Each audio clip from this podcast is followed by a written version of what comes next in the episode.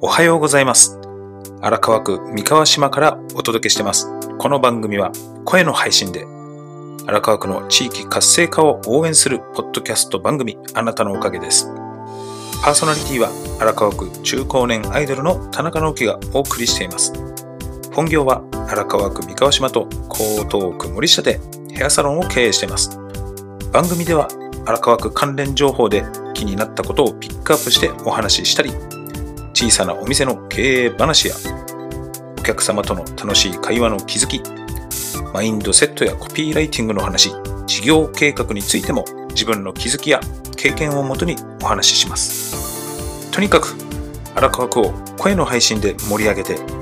荒川区で今度お店をやってみたいな、今度住んでみようかな、休みの日に散歩でも行ってみようかな、なんて思ってもらえたら嬉しいです。あなたのおかげは荒川区を声で楽しく盛り上げていきます。それでは今日も最後までどうかお付き合いください。あなたのおかげ。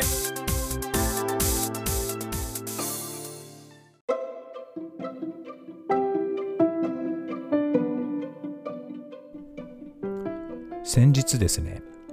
まあ、帰りの電車をね僕はホームの一番先頭で待ってたんですねそしたら隣に買い物のカートみたいなねこうガラガラ引いたおばさんがやってきたんですよ。でそのおばさんの後ろに留学生だと思うんですけども外国の、えー女の子並んだんですね。するとですねそのおばさん後ろですね振り向いて手を振り上げて威嚇して体をねその女の子にガッと寄せて1メートル離れなさいよってね怒鳴ったんですね。もう僕びっくりしましておばさん見たんですけど、まあ、目が合いまして僕もちょっとやべえとビクッとしましたけど絡まれたら嫌じゃないですか。ちょっとちょっとそっとしておこうと思っちゃったんですけど、まあ、ちょっとね女の子はそこからパパパッとだいぶ離れていきましたけれどもね。でもねそのおばさんそうは言いつつもね僕のすぐすぐ隣に並んでましたけどね、まあ、その辺はあんまり僕も言わずにいたんですけれどもその後電車が来て、まあ、電車乗りましたで僕の目の前にですねおばさん座ったんですねで僕はもうこれネタだなと思っておばさんの動向をですね結構よくよく見てたんですよ。まあ、何度か目があってちょっとビクッとしましたけど。そしたらですね、そのおばさん、最終的によ乗って4つ目の駅でね、降りてったんですけど、まあ2つ目の駅で男の人がですね、乗ってきて、おばさんの隣に座ったんですね。そしたら、まあ、すぐ立ち上がって、もうギロッと男の人を見て、まあ、ドアの方にね、移動して、そのまま立ってたんですよね。いや、怖いですね。なかなかね、こういうね、コロナのこういうご時世ですから、神経質に、ね、なるのは分かるっちゃ分かるんですけどね。でもやっぱこういう時にね、人の本質が見えてくるなと思いますよね。やっぱ都内だからね、やっぱ交通機関だんだん人増えてきてるし、まあ、距離近くはなってきてますからね。まあでも、そこはみんな我慢してね、えー自分なりの感染予防対策をして通学や通勤してるわけですからねやっぱこういうね人の多いところでこういう目にすることがね増えてきそうですけれどもまあこういう時こそ相手のことをね思いやるというか、まあ、優しい気持ちでね、えー日々をね過ごしていきたいなと思いますよね。自分中心にならずにね改めてまあ、おかげさまでっていうね、感謝を忘れずにね、えー日々生きていけたらなとは思うんですけれども、うまくこれね、まとまったところで、ちょっとここでね、まとまったかな、これ。まあいいや。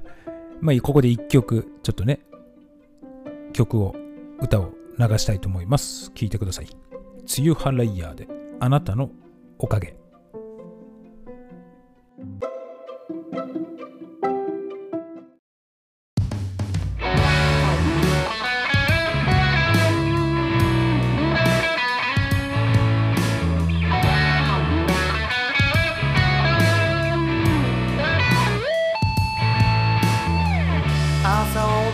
味噌汁を飲んだり太陽の匂いがするタオルで顔を拭いたり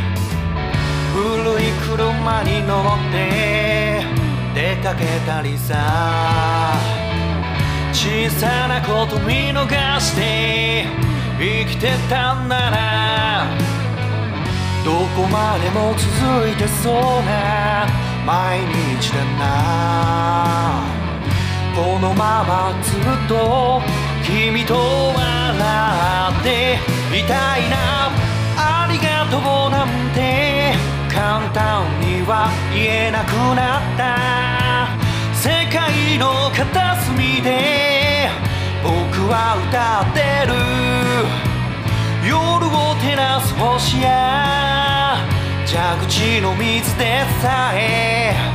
当たり前じゃないぜ。当たり前なんてものはないのさ。あなたのおかげ。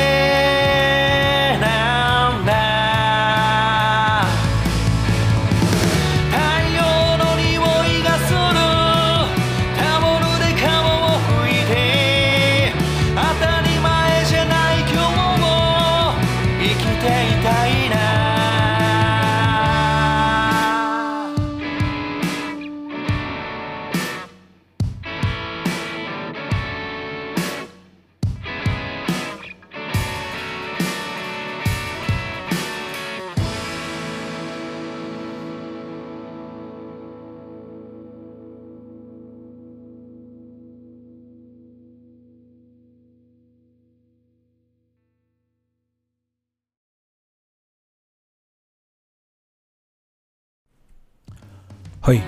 どうでしたか？今のね、曲。この歌ね、梅雨払い屋のね、多少さんとコウスケさんがやってる、ま原子の無駄遣いっていうね、ポッドキャストの番組。その中の、無駄ミュージックっていうコーナーがありまして、私、田中はですね、お便り出しました。おかげさまでをテーマに語り継がれる曲を作ってくださいっていうね、お便り出したところ、こんなね、いい歌出来上がりました。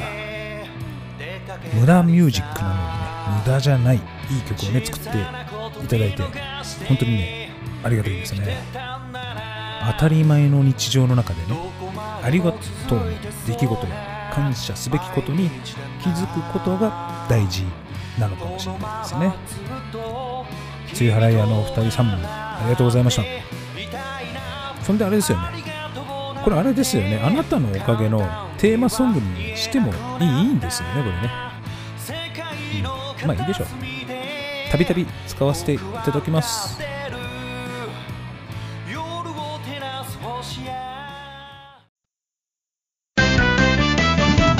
この後深夜3時からは DJ 鈴研深夜の無駄話 AM 深夜ラジオらしくコミカルなフリートークみんなで作るボイス大喜利など楽しいコーナーが盛りだくさん寝る前の30分笑いで素敵に一日を締めくくりましょう。DJ 鈴研深夜の無駄話スプーンアンカーをキーステーションに様々なプラットフォームで配信中。ハードル上げすぎじゃね？それな。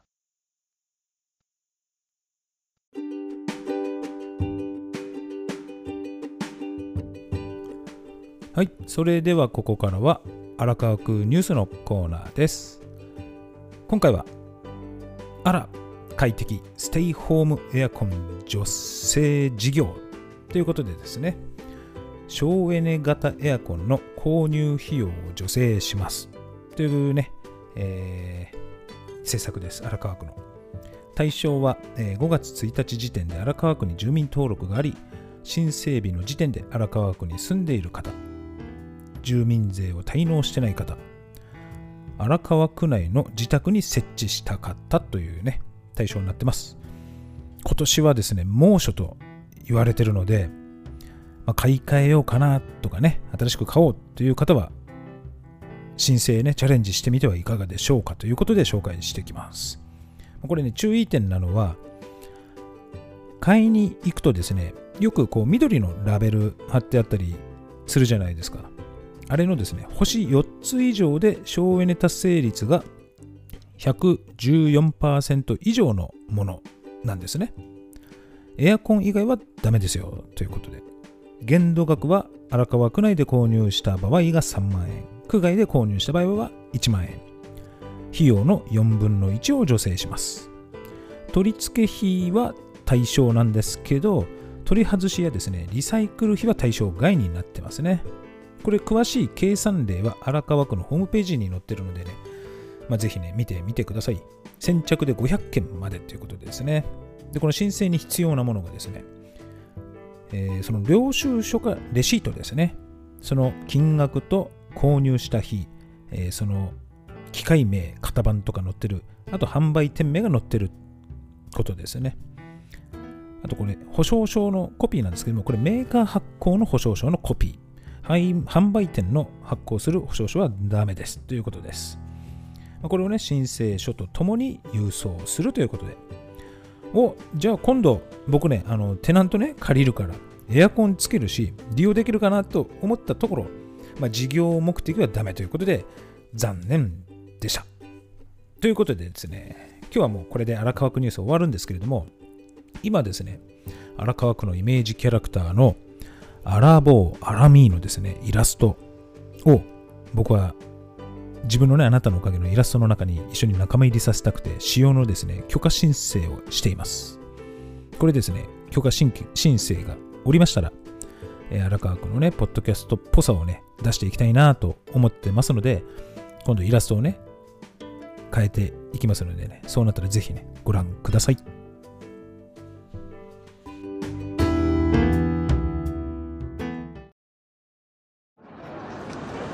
原子の無駄遣い。え？原子の無駄遣い？原子の無駄遣い。ああ原子の無駄遣い。原子の無駄遣い。の無駄遣い。原子の無駄遣い。原子原子の無駄遣い。原子の無駄遣い。原子の無駄遣い。続きましては、えー、久々の事業計画書コーナーですね。まあ、事業計画書コーナーといっても今日はコロナ関連でですね、いろんな助成金や補助金が今ありますね。助成金申請をですね、僕は過去にしてきた私としまして、まあ注意点をね、少しだけ、ちょっと少しだけね、簡単にお話ししようかなと思います。まあ、補助金はですね、主に経済産業省の政策で行われており、助成金は主に、えー、厚生労働省の政策で行われているんですね。で、この補助金、助成金はですね、実はまあ課税対象になるんですね。だから、まあこれが例えば入金されました。ね、全部、まあこういうね、補助金だったり助成金関連で使用してしまえでもいいんですけども、まあ決算の時ですね、経常は雑収入として結局収入に加えなければいけないので、ね、個人ならね、所得税に課税されていくんですね。で、所得税にかか、まあ、なるんで、まあ、要は所得がなければね、もちろん課税されないんですけれどもね、まあ、あくまでも所得にかかる税金なので、こう、ちょっとね、税金分はプールしといた方がいいんじゃないかなとは思います。あとですね、これ、消費税支払いですね。年間の売上の消費税に対しては、これ課税されないです。だ会計処理のね、方法は、まあ今日はもう省きますけれども、まあ一回ね、僕助成金をですね、1年間にですね、何回か支給された時の年がありまして、その年のですね、所得税、住民税がですね、めちゃ上がりまして、税金分をね、プールしておいた方がいいなと思いましたのでね、ちょっと今日はお話しさせていただいてます。まあ、こんな感じで、ちょっと今日は簡単にお伝えさせていただいて、えー、事業計画書のコーナーをね、これで終わりにしたいと思います。ありがとうございました。それでですね、今日はこれであなたのおかげエンディングになりますけれども、まだまだね、感染対策や、えー、意識はね、まだまだ緩めちゃいけないですね。こんな時だからこそ人の身になってね、行動や言動をね、優しくね、して心がけていきたいものですね。ということで、今日もあなたのおかげを最後まで聞いていただいてありがとうございました。お相手はあなたのおかげの田中直樹でした。それではまた来週お会いしましょう。さようなら。